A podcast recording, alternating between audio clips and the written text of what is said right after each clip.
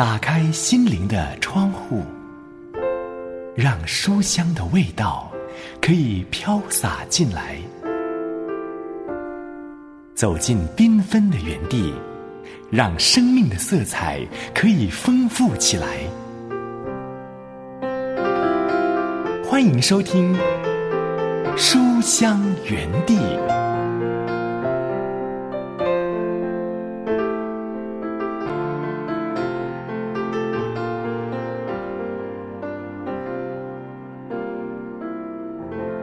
亲爱的书香家人，喜欢读好书的好朋友，平安，刘文问候你，好开心又来到这两刻钟，可以陪伴你一起来读好书。在我们的信仰当中，很强调饶恕这个部分呢。为什么呢？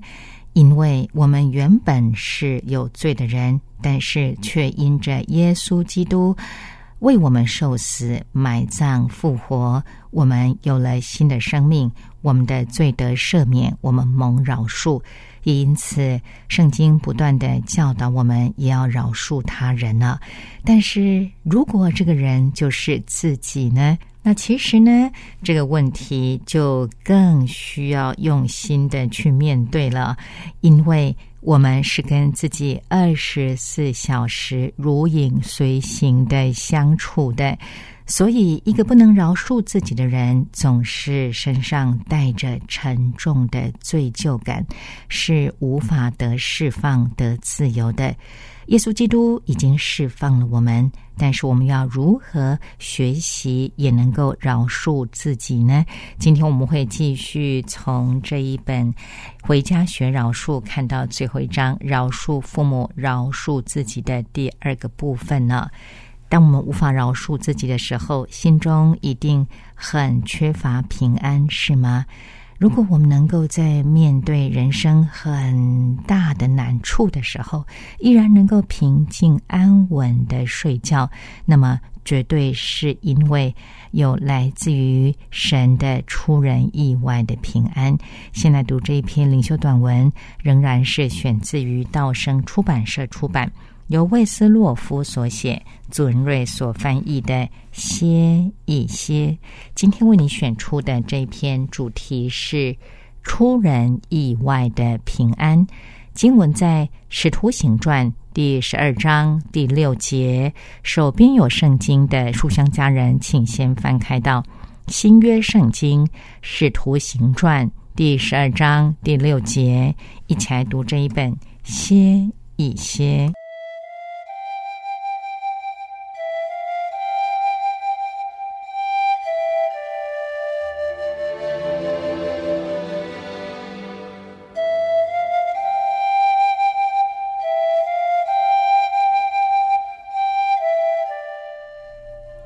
使徒行传》第十二章第六节，西律将要替他出来的前一夜，彼得被两条铁链锁着，睡在两个兵丁当中，看守的人也在门外看守。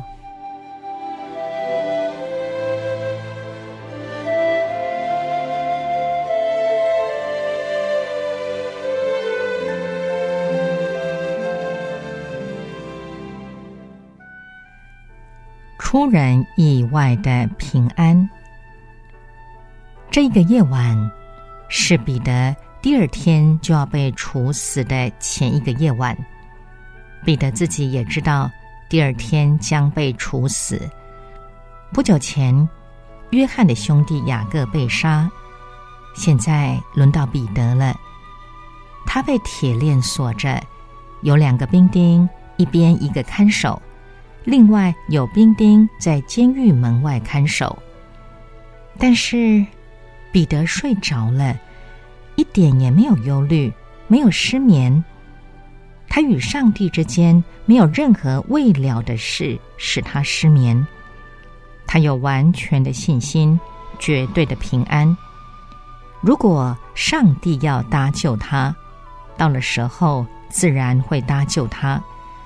如果上帝的旨意是要他死，他也准备好了。他内心平安，他安稳睡觉。何等奇妙的平安呐！上帝呀，将这平安赐给我们，使我们常有这种平安。不论什么环境，不论什么痛苦，不论怎样孤单，在人生任何的困境，甚至面对死亡，叫我们有这种出人意外的平安。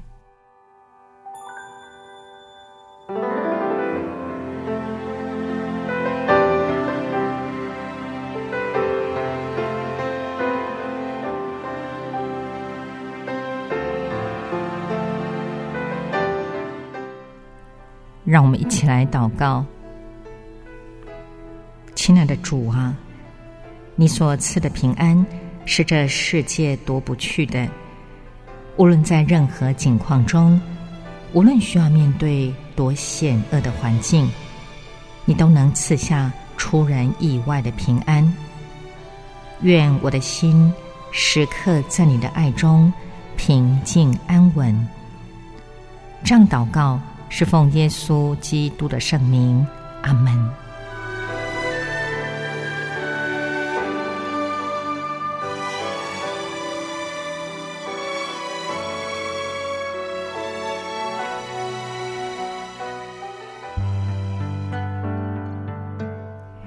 您现在正收听的是由良友电台制作的《书香园地》节目，我是刘雯。下面来听这一首诗歌，曲名是。你是我的平安。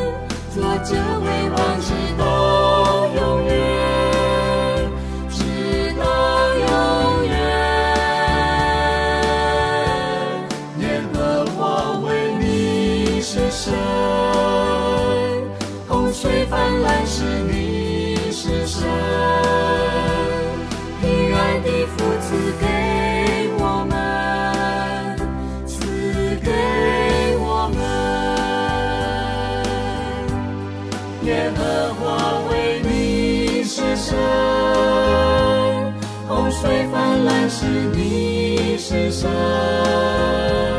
做着为王直到永远。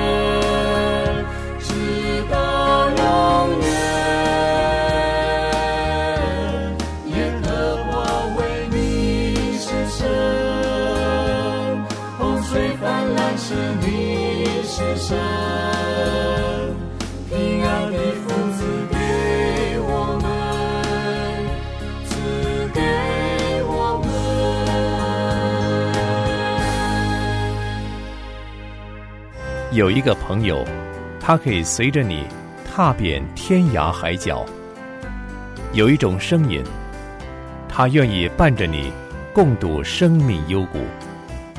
漫长人生旅途中，能否将他们放进你的行囊里，时刻对你轻声细语？现在，就让刘文陪你一起读好书，把这份感动深深放在心里。在不完美的家庭找回完整的自己，在爱中成长是每个人的愿望。建立健康的家庭是每一对夫妻的期许，但是现实的家庭生活却像生锈的门，嘎吱作响，总有些不对劲儿。透过这本书《回家学饶恕》，作者会告诉我们：饶恕不是便宜对方，而是为了自己的好处。饶恕的能力也不是出于自己，而是神仙饶恕了我们。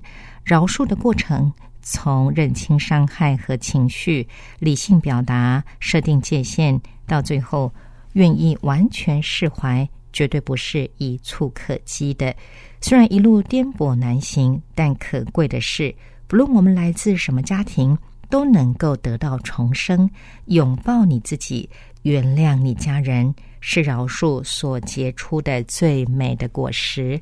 我们今天要看到这一本由校园书房出版社出版，史都普曼斯特勒所写，顾琼华等翻译的《回家学饶恕，拥抱你自己，原谅你家人》。最后一章，第十二章，饶恕父母，饶恕自己。第二个部分呢，这本书总共有十二章，在下一回我们就会读完第十二章的最后一个部分。而在最后有附录是饶恕的步骤哦。刘文也会在节目中和你分享。如果在读这本书的期间有任何的感想，或者是需要我为你祷告的事项，也非常欢迎你来信和我分享。下面就一起来读第十二章：饶恕父母，饶恕自己。第二个部分，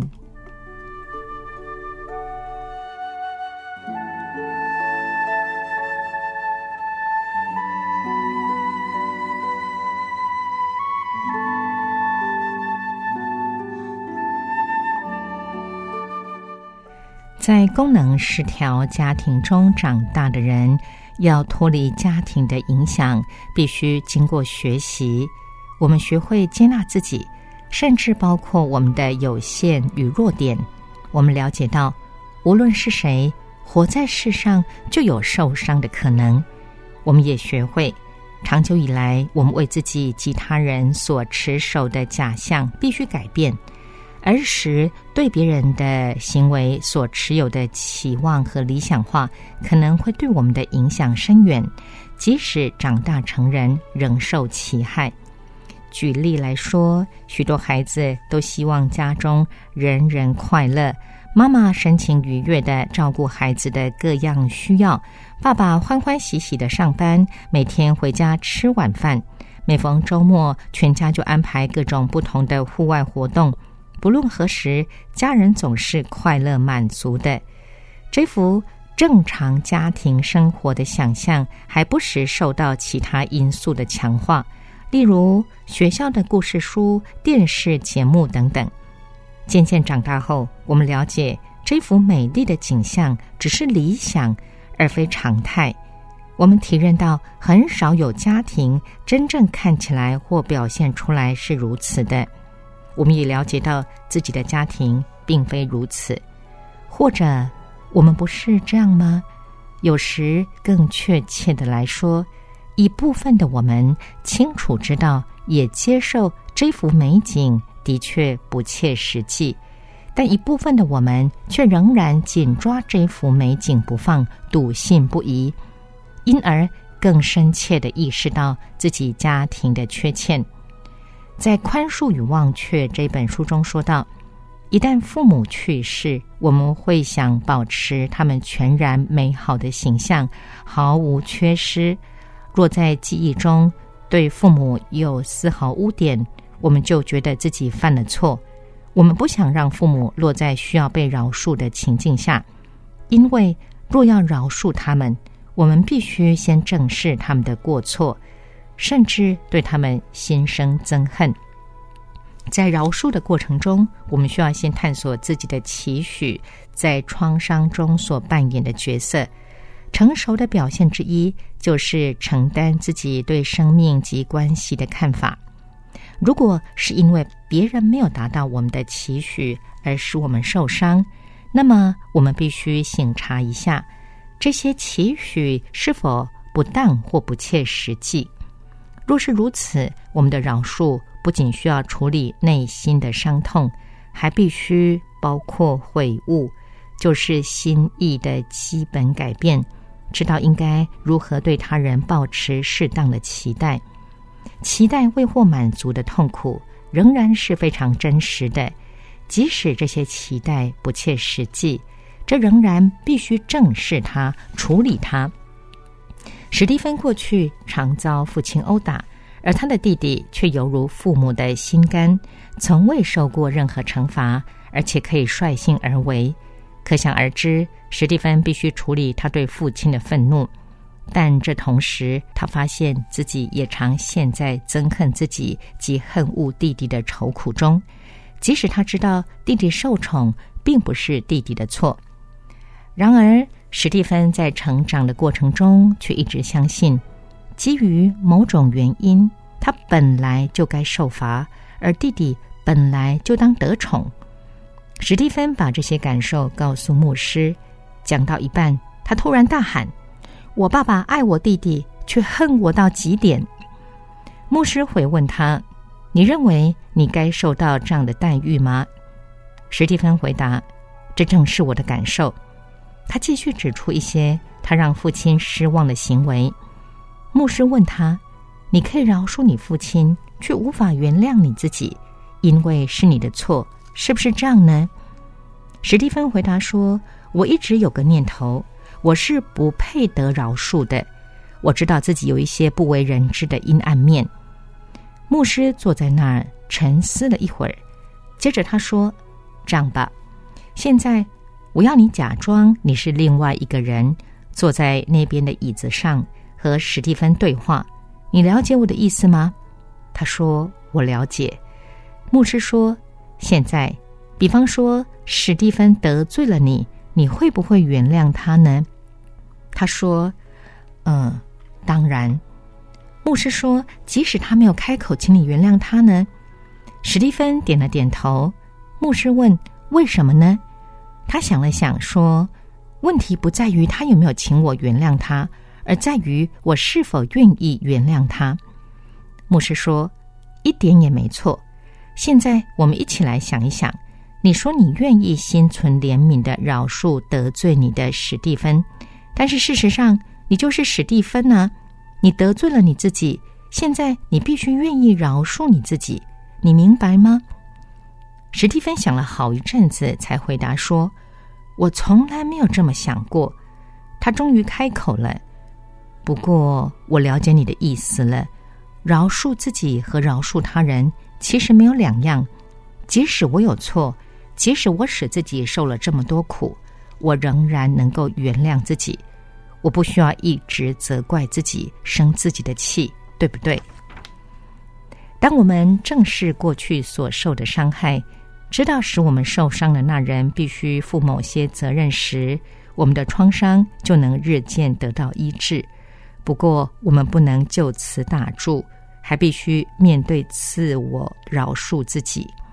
对我们许多人而言，最难饶恕的就是我们自己。正如饶恕是必须努力学习的，许多人发觉饶恕他人远比饶恕自己容易得多。我们能够体恤别人的程度，远超过我们连续自己的程度。如果我们是在功能失调的家庭长大，父母灌输我们不好的事都是自找的，那么我们就更难饶恕自己。我们当中有多少人内心深处怀有下列这些根深蒂固的想法呢？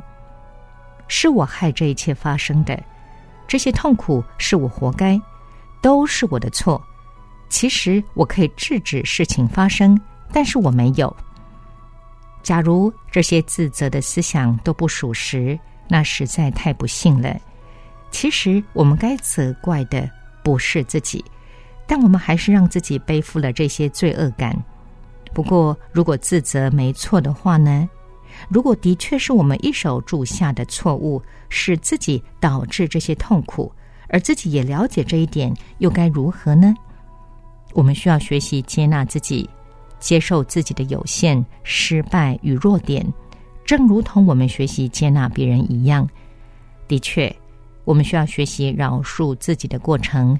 就如同我们学习饶恕别人一样，我们先简短的复习一下第六章所提的几项饶恕的过程。只是这一次要饶恕的对象不是他人，而是我们自己。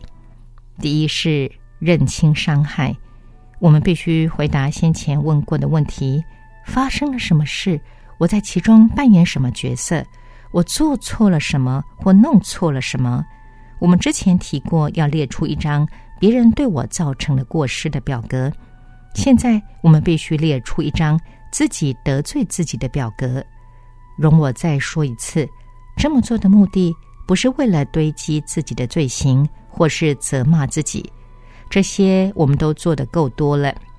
这么做的目标就是列出事实，弄清真相，好让我们可以好好的处理面对。在这个步骤中，我们需要特别小心的是，只需要承担属于我们责任的那些部分。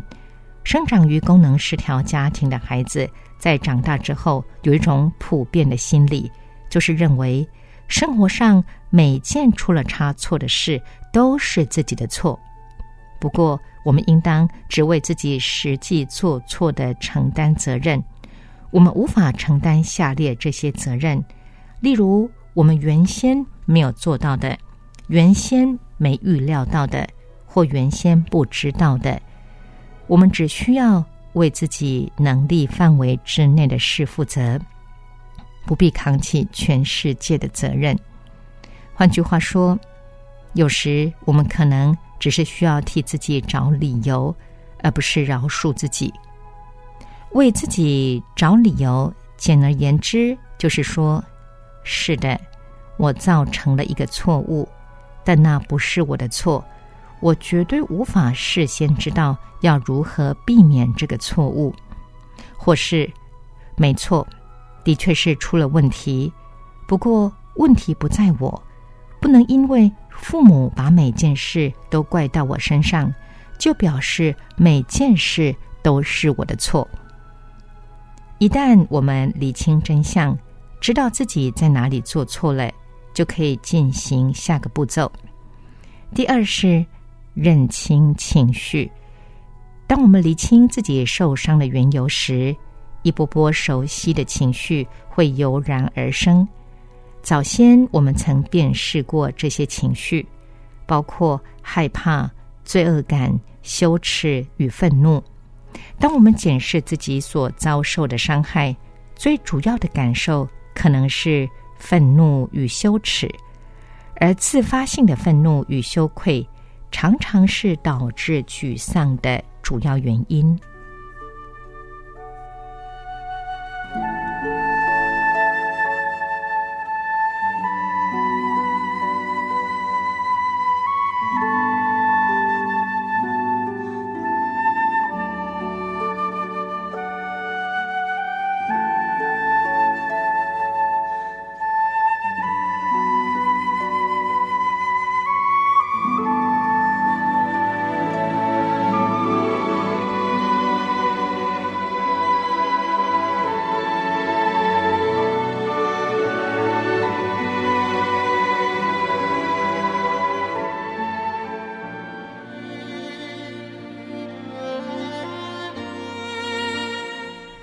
您现在正收听的是由良友电台制作的《书香园地》节目，我是刘雯。和你一起读的这一本书是由校园书房出版社出版，由史都普曼斯特勒所写，顾琼华等翻译的《回家学饶恕，拥抱你自己，原谅你家人》。下面来听赞美之泉的《医治我》。压上的芦苇，它不折断；将残的蜡烛，它不吹熄。一生的年岁，在他手里，平安喜乐都陪伴我。平安喜乐都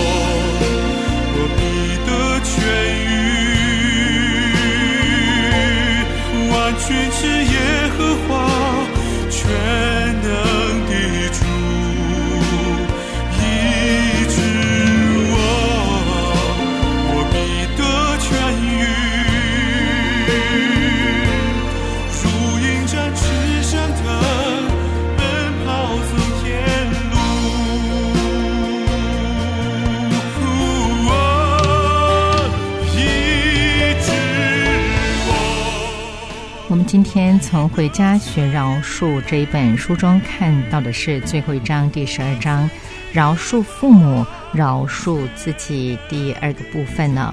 以客观的眼光看待父母，是迈向饶恕的开始。同时，我们也才能看清自己的错误，展开饶恕自己的过程。